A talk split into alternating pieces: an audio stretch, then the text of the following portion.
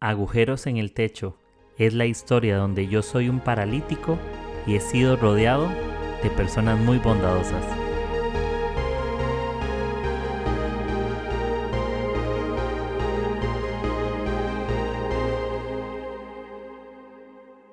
Hola amigos, espero que estén súper bien. Eh, bienvenidos a su podcast favorito, Agujeros en el Techo. Y pues bueno, muchas gracias a todos por eh, conectarse, por estar escuchando este episodio. Y bueno, estoy muy contento porque estoy con un invitado especial que lo estuvimos ahí hace un par de semanas eh, coordinando para, para, para, poder estar en este episodio y es eh, Andrés Consuegra. Así que, brother, gracias por, por estar acá en este episodio.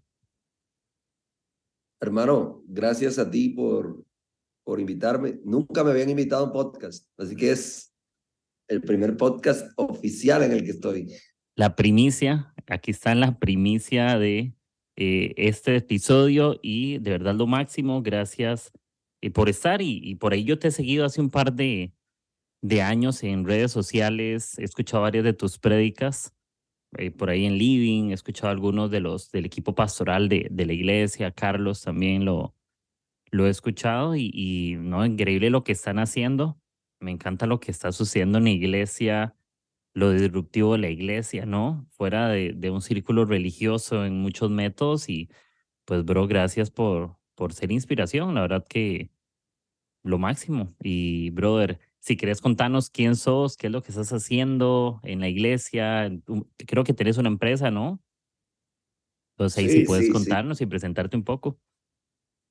Eh, bueno, básicamente soy, soy Andrés Consuegra y sí, yo, yo soy de Living Room. Eh, digamos que estuve ahí desde que Living Room tenía por lo menos un año y yo llegué y pues claramente yo siempre he sido una persona que, que ha tenido un llamado y, y, desde, desde muy, muy pelado, decimos en Colombia, o, uh -huh. o muy chavo, como dicen por ahí. No sé cómo dicen allá en, en, en Lima. Desde aquí, desde muy, aquí dicen desde muy chivolo.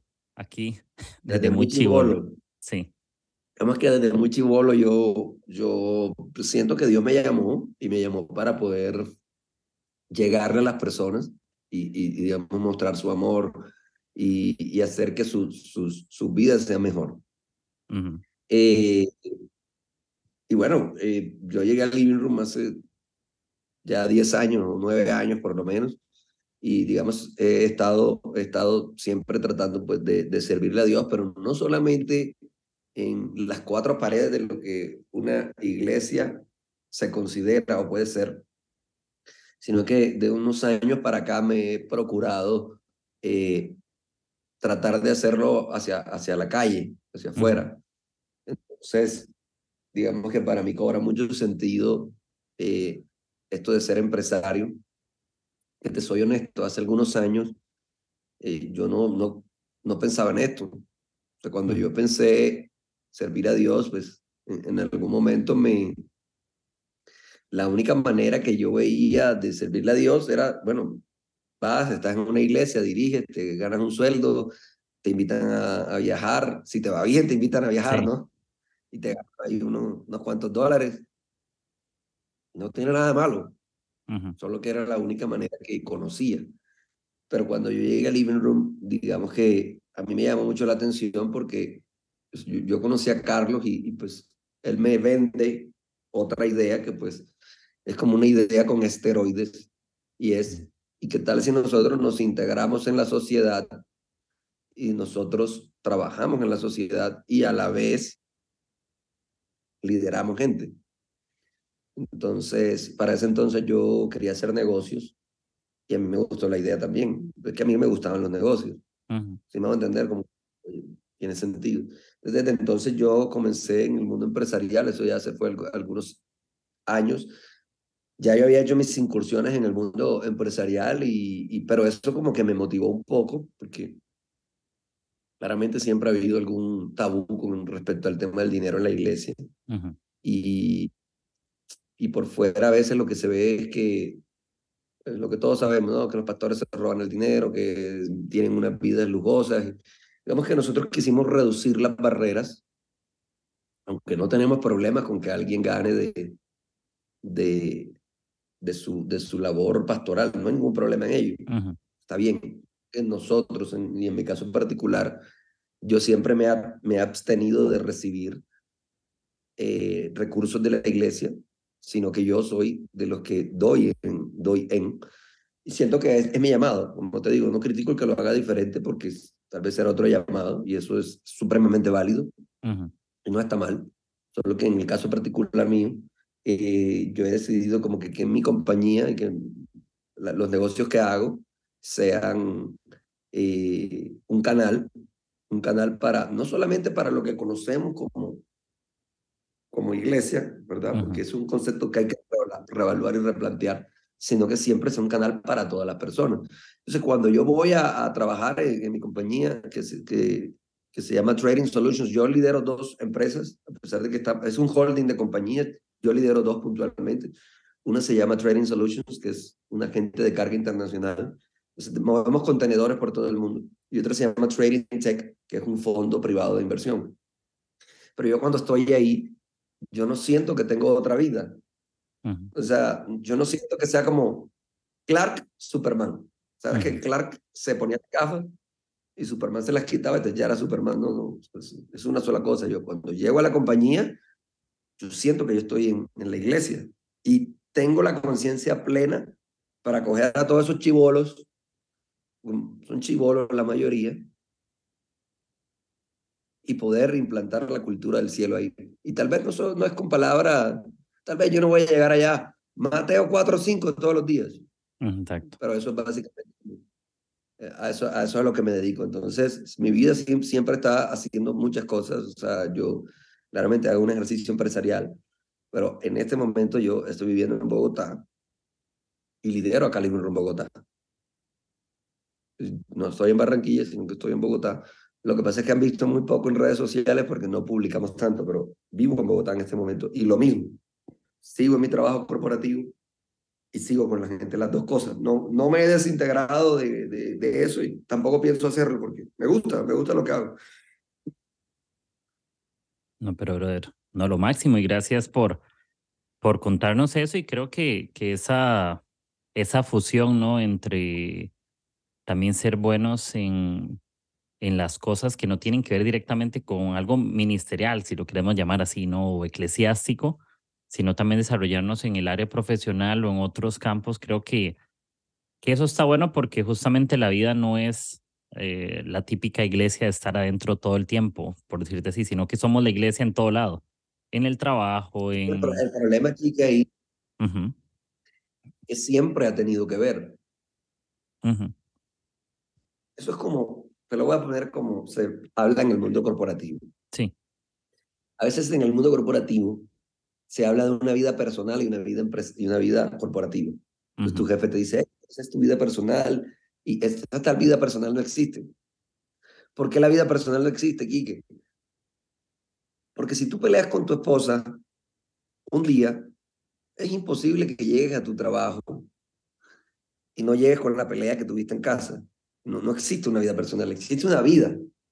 ¿Ya? Tú no puedes ser en la empresa el mejor trabajador resulta que en tu casa, el día que hay un reto, tú no tienes los pantalones para, para hacer ese reto en tu casa. No suele suceder. Suele suceder que aquellas personas que tienen pantalones para llevar retos y sacar proyectos también lo hacen en su casa. Entonces, en términos de iglesia o eclesiásticos, muchas veces se ha hablado de una vida ministerial y tal vida ministerial no existe. Exacto. Si existiese, si existiese la vida ministerial, es un todo que incluye cuando tú vas a tu trabajo y eres el mejor haciéndolo. Eso es vida ministerial. Entonces es algo que hay que, a lo que hay que abrir nuestros ojos, porque si no, trae culpa. Y ya yo estuve ahí, como que, oh, le estoy dedicando mucho tiempo a mi trabajo y he, he descuidado mi vida ministerial, pero no sucede así. Yo creo que siempre y cuando se haga con conciencia plena, y siempre y cuando tú estés en el mundo corporativo, estés en el mundo empresarial y tú estés con conciencia de para qué estás ahí, no debería haber el remordimiento. Porque estás haciendo tu llamado también. Estás llevando a la luz del amor de Dios. Sabes que en la compañía A veces la gente me pregunta, oye, ven acá, ¿y, va, ¿y van a living? Y la respuesta mía es, sí, sí van. Ah, pero yo no los he visto. Bueno, es que ir al living no significa que vayan el domingo o, a una reunión de nosotros. Si yo estoy ahí y ellos están conmigo, entonces sí van al living. Y así funciona, tal cual. Podrían nunca ir al living, al edificio. Pero de lo que nunca se podrán escapar es del amor de Dios, porque yo siempre estoy ahí. Y eso es básicamente el, tema. Sí, y me parece, me parece eh, bueno y, y, creo que muy cierto que al final hay, hay muchas estructuras mentales, ¿no? Que, que hay que romper en todo lugar. Em, yo creo que, que al final, como vos decís, el amor de Dios es algo que, que llevamos donde estamos, en el lugar en el que estamos. Eh, y como, como decías al principio, no es que tengo que decir Mateo 6:33, busquen primeramente el reino de Dios. No, no todos así, que lo cual tampoco tiene nada malo predicarlo, pero creo que muchas veces la vida misma lo predica, ¿no? Sin necesariamente esas palabras, o siendo excelentes eh, en lo que hacemos. Y quería yo como preguntarte algo, relacionando un poco eh, todo este tema de, eh, porque en la vida no podemos separar las áreas en las que vivimos, como vos decís, ¿verdad? No, no es que soy buen empresario y mal, mal esposo. ¿Qué pasa? ¿Cómo, por ejemplo, cómo podemos lidiar eh, o cómo podemos estar con ojos abiertos ante las preocupaciones de las cosas, porque en la vida sé que no podemos ser buenos en todos, en todas las cosas, en algunas cosas vamos a destacar más que en otras, pero ¿cómo podemos ser como, como hijos de Dios? ¿Cómo podemos mantener los ojos abiertos ante la dificultad? Porque soy yo en cualquier esfera, ¿no? En el trabajo soy yo mismo y eh, voy a mi casa y no significa que dejo todo lo del trabajo o cargamos con cosas, ¿no? Si nos peleamos con alguien, cargas en tu corazón eso, no es una carga que literal nos han enseñado de cierta manera como, ah, deja las cargas allá.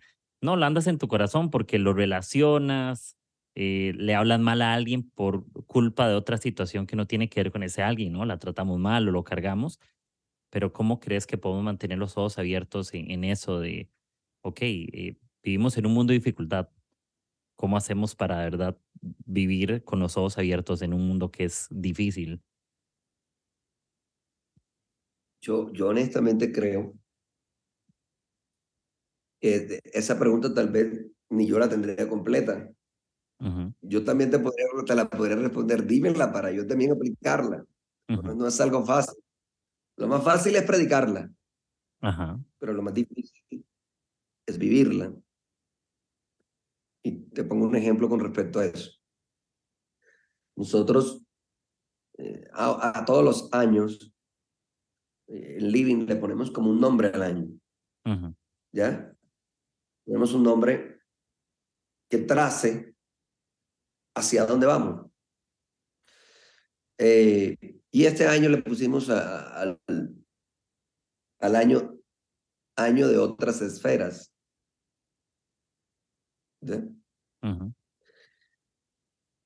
Y me recuerda cuando en pandemia le pusimos eh, a ese año, año de más que suficiente. Entonces, en ese año le pusimos más que suficiente y ¡pum! entramos en pandemia. Entonces era como un choque, ¿no? Como así que más que suficiente y estamos en pandemia? Y Dios fue bueno se movió de acuerdo a la palabra que nosotros tiramos. Dijimos, hey, esto es lo que, lo que somos, esto es lo que creemos. Y según lo que creímos, así fue hecho. Ahora en otras esferas, año de otras esferas, año 2023. Bueno, brother, tú, tú bien sabes, en todo el mundo se habla de recesiones, de, de layoff que están haciendo en grandes compañías. Creo que en, en, varios países están teniendo algunos problemas en Perú he escuchado problemas serios políticos, serios. En Colombia, problemas serios políticos. Claramente nuestras monedas son monedas débiles. Son monedas que con cualquier suspiro de comunismo enseguida se devalúan. Y pues claramente aquellos que estamos haciendo negocios no nos conviene, en cierto modo. Y este año, pues las ventas en este primer trimestre han estado bajas. Yo tengo suficientes motivos para preocuparme. Decir, oh, Dios mío, ¿qué pasó? Pero yo he sacado una conclusión y es que entre más contemplo esas cosas, más me preocupo. Eso es sencillo. Si tú todos los días ves el noticiero, si tú todos los días ves qué está pasando en la noticia, hermano, es imposible que tú, que tú termines despreocupado. Y pretendemos que con una ida a la iglesia el domingo se nos quite. Y, y ahí no hay, hay claramente una minoría de cosas que escuchamos, un mensaje de 20, 30 minutos, que tal vez que ese día ni es de eso. que tiene que ese día habla del perdón. Con, con la carga. Yo creo, si podría dar, hay muchas cosas que podría decir. Se podría decir una, yo creo que hay que trabajar en meditar. Meditar. Meditar no es orar. Es parecido a orar, pero es diferente. Muy parecido, muy parecido, pero diferente. Eh, y hay un, un, un, hombre, se llama Ray Dalio. Ray Dalio es el CEO, o bueno, era porque acabó de, de delegar después de muchos años a alguien, era el CEO de uno de los fondos de inversión más grandes del mundo. Le preguntaron cuál era el éxito de su negocio. Y me llamó la atención la respuesta de él porque él pudo haber dicho mil cosas, pero dijo, el éxito es la meditación en la mañana que hago de 30 minutos. Y me llama la atención eso, me llama la atención que gente que sabe lo que sabe, lo dice y experimenta sus resultados en su vida. Y yo lo, lo he experimentado también. Yo no seré el que más medita, te lo tengo que confesar. Por eso este tipo de, de,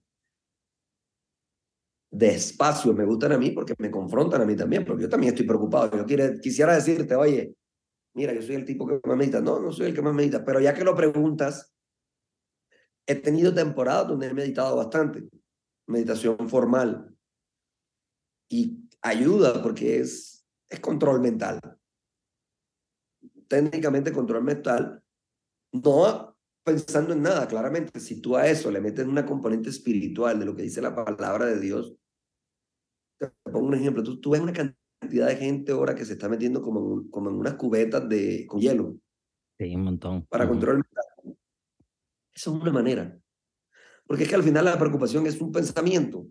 Cuando la, preocupación te, te agobia, significa que nunca pudiste controlar el pensamiento. Entonces, la pregunta es qué hacemos nosotros para controlar el pensamiento. Generalmente en la iglesia nos enseñaron, ora.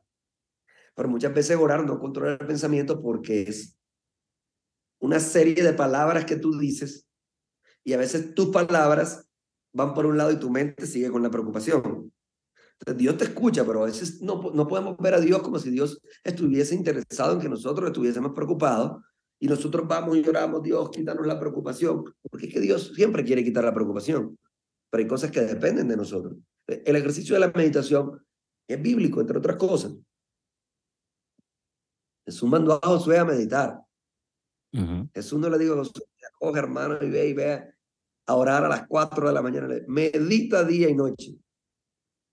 Medita. De hecho, esa palabra meditar está en, en el lenguaje original. Es como una especie de susurro.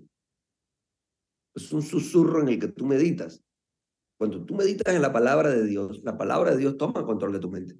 Y yo no estoy proponiendo que ahora piensa en un televisor y te vas a quedar concentrado en el televisor. Podría funcionar. Lo que pasa es que si nosotros tenemos herramientas poderosas como la palabra de Dios, viene siendo un tsunami, porque hay gente que medita y no cree en Dios y le va bien.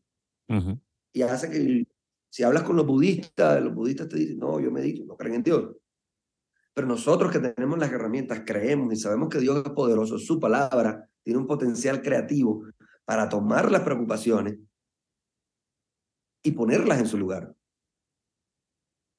Ahora, siempre habrá preocupaciones, siempre habrán cosas, siempre hay, siempre habrá.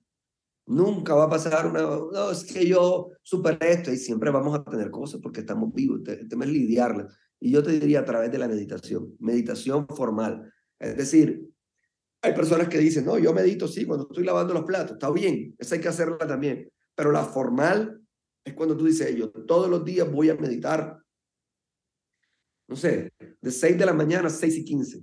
Durante 5 minutos voy a escoger unos versículos, ¿verdad? Entonces, por ejemplo, ¿cómo lo hago yo? Si yo siento que yo estoy preocupado por el tema económico, me voy a conseguir unos versículos que hablan acerca de cuál es realmente mi posición con respecto a ese tema. Entonces me encuentro un versículo que, no sé, dice eh, que Él da mucho más abundantemente de lo que pedimos y deseamos según el poder que actúa en nosotros. Yo cinco minutos voy a meditar qué significa eso. Y empiezo. Hermano, no hay posibilidad de que 30 días haciendo esto, tú no seas más fuerte mentalmente. No hay posibilidad, así funciona y, es, lo que yo recomendaría, meditación formal.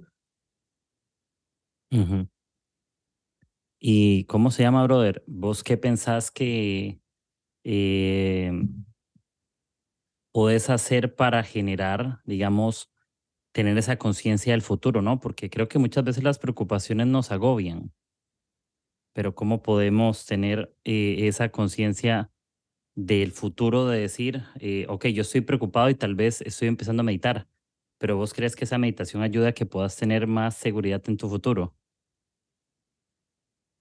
Claro, por lo que te decía ahorita, porque al final, yo no sé el que medita y no sé Dios cómo hace, te soy sincero. He escuchado que le funciona, yo no lo sé, pero lo que sí te digo es que nosotros no estamos meditando en cualquier cosa. Nosotros estamos meditando en poder. ¿Sí me va a entender? Y el poder causa en tu ser interior que tú puedas ver las cosas como Dios las vería. Eso es orar. Orar no es ir a rogarle a Dios. Orar es ponerte las gafas de Dios. De hecho, meditar es ver el futuro. yo, sufrí de ataques de pánico. Hace algún un par de años tuve ataques de pánico en 2019, parte del 2020. Y el problema es cuando uno tiene ansiedad, es que tú no puedes ver el futuro. O no lo puedes ver bien. Tú ves todo mal tu química cerebral se altera tanto que los escenarios son catastróficos lo que ves. Entonces, el ejercicio es poder pintarte cuadros en tu, en tu mente de cómo estará el futuro. hay un momento en que tú te los pintas no de acuerdo a, a cualquier cosa, sino de acuerdo al poder de Dios.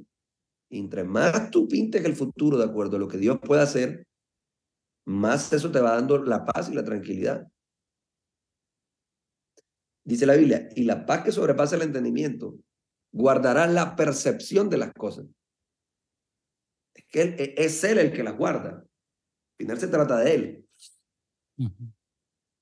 Nuestro trabajo es meditar, nuestro trabajo es contemplarlo y luego entonces esa paz se encargará. Es que es un fruto, realmente no es, no es pujado. Un fruto realmente. Tú meditas, tú recibes su perspectiva y Él te entrega esa paz que no tiene sentido. Y es esa paz la que se encargará.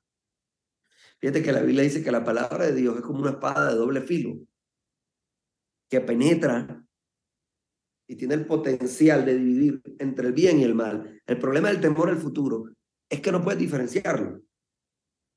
El problema del futuro es que hay una cantidad de pensamientos y tú no sabes cuál es real y cuál no es real. Pero cuando la palabra de Dios penetra, esa palabra de Dios no es una teoría. La palabra de Dios te da un poder, te pone una certeza para tú saber que tú sabes que tú sabes que tu futuro está en sus manos. Claro, a medida que pasa el tiempo, sucede que uno está en la vida real, uno está viviendo y Dios está haciendo cosas. Entonces, ¿qué hago yo? ¿Qué disciplina tengo yo, por ejemplo? Cada vez que Dios hace un milagro, yo lo anoto. Porque los milagros se olvidan. Entonces, en momentos donde estoy preocupado, voy a esa libretica donde he anotado milagros y recuerdo cosas que yo digo, ¿cuándo pasó esto? Yo no lo recordaba. me lleno de fe, ya no solamente por lo que medité, sino por lo que Dios hizo. Es que esto no es teoría, esto es realidad. O sea, lo que predicamos es, es, es puro poder. Sí, y brother, ¿cómo, me gusta mucho eso acerca de meditar porque creo que meditar también tiene que ver con recordar, ¿no? cierta medida. Es como como con la Biblia, ¿no? A mí, a mí me pasa mucho esa práctica de que me pasa en mis tiempos que busco a Dios, leo ciertos versos y los repito y, y, los, y los, los interiorizo más, no con una sola leída, ¿me entiendes? Sino le doy varias vueltas hasta entender un poco mi espíritu, lo que eso significa, como esa revelación al corazón y, y, creo que es importante porque creo que cuando empezamos a meditar empezamos a recibir esa seguridad parte de Dios, de que es cierto. Eh, si lees algo de una forma que no lo, como si tomaras la Biblia, no sé, o, algo que lees de una forma como sin importancia o sin poder, creo que es donde hay una diferencia con la palabra de Dios. Y, y yo te pregunto, por ejemplo, ¿cómo hacemos? Porque a veces tenemos esa, esa, esa duda de, de pasar de que sea una teoría que sea poder. Porque yo imagino que al principio que alguien empieza a leer algo, se vuelve teoría, no todos, no, todos experimentan el poder de, de, de meditar, ¿no? sino que al principio puede alguien sentir, no sé, leí algo y me quedó nada más como, eh, lo leí, lo leí, no, no, no, no sentí un cambio. Pero vos cómo sentís que pasa a poder, que es algo que tenés que practicar con constancia o es creer que lo que estás leyendo es verdad o, o por ejemplo en tu caso cómo hiciste para pasar de teoría a, a decir no eso es poder de Dios y, y ya lo estoy experimentando. Bueno, eso que estás diciendo pasa mucho, por lo menos uh -huh. cuando yo tenía ataques de pánico y leía, yo sentía que eso era mentira. Yo me sentía como un completo idiota. Uh -huh. Pero en mi fondo yo sabía que era real, porque yo conozco a Dios. Lo único que pude hacer es seguir haciéndolo. Porque es que la palabra de Dios no se convierte en poder. Es poder. Exacto. No es que se convierta, no es que se transforme, no es que en algún día, no, ella siempre es poder. El tema es de nuestra comprensión. Entre más comprendo, más, más voy a apropiarme de lo que ya está dado. Entonces, yo simplemente creería que es un tema de mera constancia, porque la palabra de Dios te abre los ojos. Entonces, te voy a poner un ejemplo. Vamos a ponerte un ejemplo tú te tropiezas con el pasaje de, de que un hombre tenía una finca y este hombre le entregó un dinero a tres, a tres trabajadores.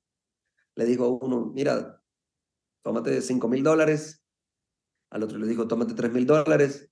Y al otro le dijo, toma mil dólares. Es una historia que está en la Biblia, pero pues la estoy poniendo sí. en dólares. Ajá. Entonces, el tipo llega, se va de viaje. Cuando regresa, el que tenía cinco mil dólares, le dijo, jefe, mire, Usted me entregó 5 mil dólares, le produje 5 mil dólares más. Uh -huh. Al que le dio 3 mil le dice, jefe, mire, usted me dio 3 mil, le, le, doy 3 mil dólares más. Y al que le dio mil, le digo, jefe, es que yo tuve miedo, yo, perdóneme, yo escondí la, la plata. Y el jefe que termina siendo al final, termina entregándole el dinero al que más produjo. Yo puedo estar meditando en eso. Y yo podría no creerlo. Podría pensar que es una fábula, podría pensar que, que Dios no me está hablando ahí. Pero entre más medite en ello, en algún momento tengo que encontrarle sentido en la vida práctica. Llego yo al trabajo y en algún momento recuerdo este pasaje. Y yo podría asumirlo como, como si mi jefe fueran mis clientes. O sea, eso podría representar el, el marketplace. Yo quiero ser el proveedor que le entreguen una responsabilidad y haga que mi cliente gane.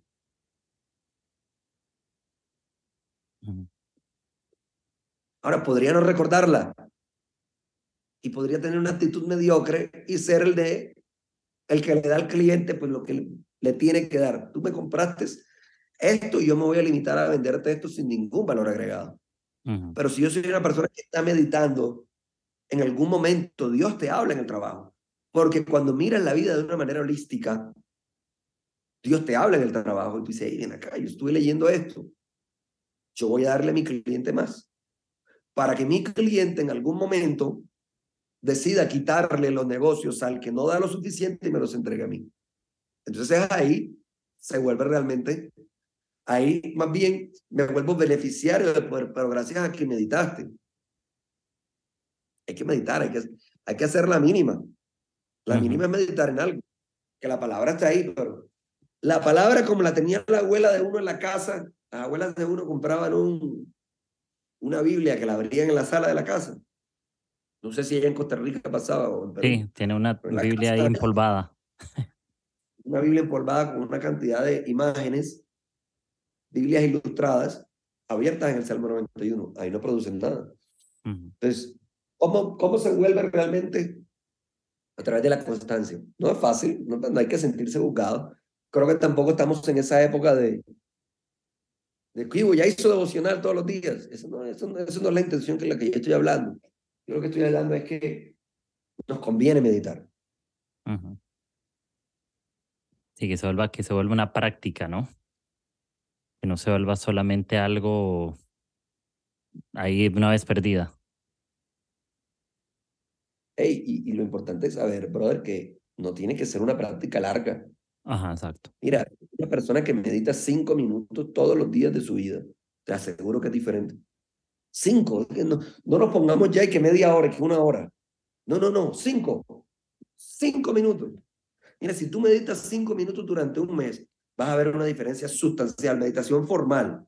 Formal es, apartas un cuarto, te pones en una posición, cierras tus ojos, pones tu música, escoges lo que, en lo que vas a meditar. Hay muchas maneras de hacerlo. Por ejemplo, uno puede meditar en los milagros que Dios ha hecho. Te sentás ahí cinco minutos. Dios hizo este milagro. Cuando tengo crisis de fe lo hago. Recuerdo que Dios hizo este milagro, recuerdo, y me quedo ahí, me quedo ahí. Terminé, listo, terminé. Cinco minutos. Dios no está en el cielo pensando como que, oye, te faltaron diez minutos más. No, no está pensando en eso. Exacto. Sí, sí, él no está, yo creo que es eso de, de no, creo que también tiene que ser algo fluido, ¿no? No, no algo como planificado todo, de que van a ser 12 minutos y si ya terminan los 9 ya me siento mal porque Dios esperaba tres más, sino que creo que también de cada día es diferente, ¿no? También, e igual las conversaciones con otros, que cada día las conversaciones son diferentes, los temas son diferentes, eh, no hay una presión de, de quedar con alguien y hablar una hora exacto, ¿no? Si la conversación fue de 10 minutos, fue una buena conversación, o si fue de 40, fue buena también. Entonces, creo que, que eso que decís me, me parece, brother, y, y obviamente agradecerte eh, el tiempo, el espacio. Creo que, que me puso a pensar mucho también de, de cómo meditar yo en ciertos aspectos. No lo había visto de la manera que decías, eh, porque podemos ser un poco específicos en ciertos temas, ¿no? Decías de los milagros, o de ciertas cosas o el tema económico. Eh, a veces yo lo practicaba un poco más general, pero creo que voy a empezar a practicar eso que decís, ser un poco más puntual en la meditación en ciertos aspectos, eh, como, con crisis de fe, ¿no? O temas económicos o alguna lucha espiritual que sienta, alguna carga o temas familiares. Creo que, que, que identificar la lucha que tengo también me hace saber hacia qué dirección meditar, brother. Entonces, eh, brother, quería darte gracias por, por la conversa y, y lo que pudimos hablar en este ratito. De verdad que lo, lo aprecio muchísimo y, brother, gracias por, por sacar el tiempo. En serio que sí. Hermano, estoy para servirte y pues espero que, que mis mensajes no, a veces son un poco escandalosos, puede pasar, pero lo que hay que predicar.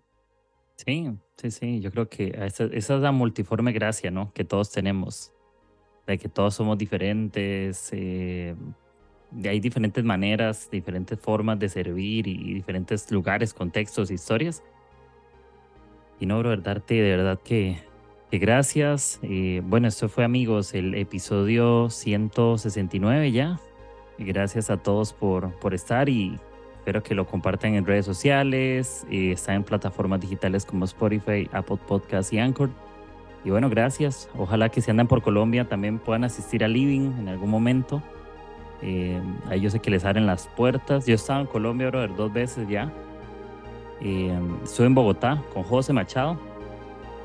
Estuve con él ahí una, una semana y, y, estuve hace un par de años por allá. Entonces, brother, Espero en algún momento visitarlos y si vuelvo a Bogotá y ya el campus está más abierto, pues llego. El campus ya está abierto. Ah, bueno, ahí estoy. Y con café. si no, no. Listo, eso va. Eso, eso. Sí, brother. Así que, brother, gracias por, por tu tiempo y estamos ahí. Un abrazo. Un abrazo.